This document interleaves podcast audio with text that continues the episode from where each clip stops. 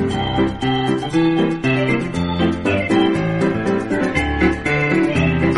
离心机。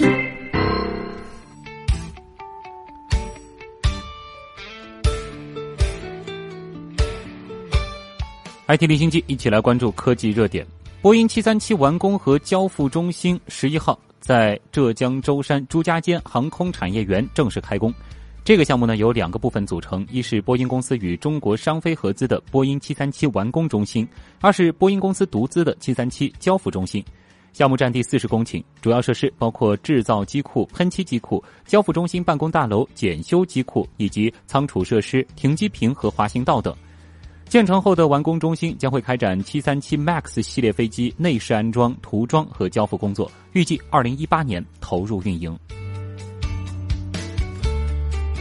当看似冷冰冰的聊天机器人拥有了喜怒哀乐的情绪，机器人就在拟人化的道路上更进一步了。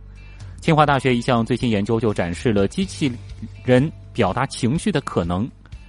此前的聊天机器人系统在对话质量上呢是多关注语法性多样性以及话题相关性等方面，但是较少去探索如何表达情绪。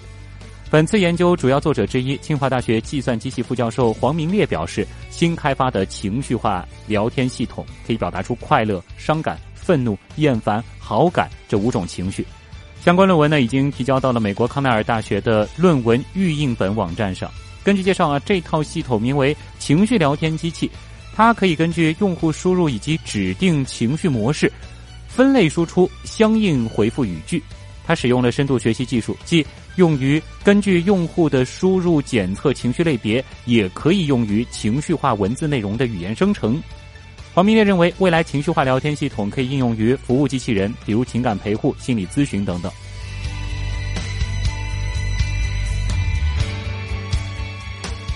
再来关注 IT 产业的消息。根据市场研究公司发布的报告称，iPhone 七是今年第一季度全球最畅销的手机。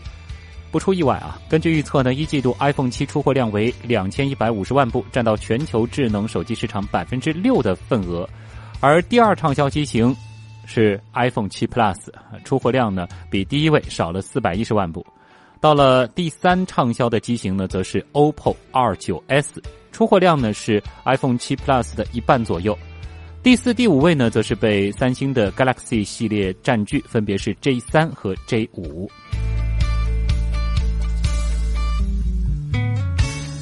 诺基亚宣布，经典机型三三幺零的新版本将于五月二十四号在英国开售，售价呢是四十九点九九欧元。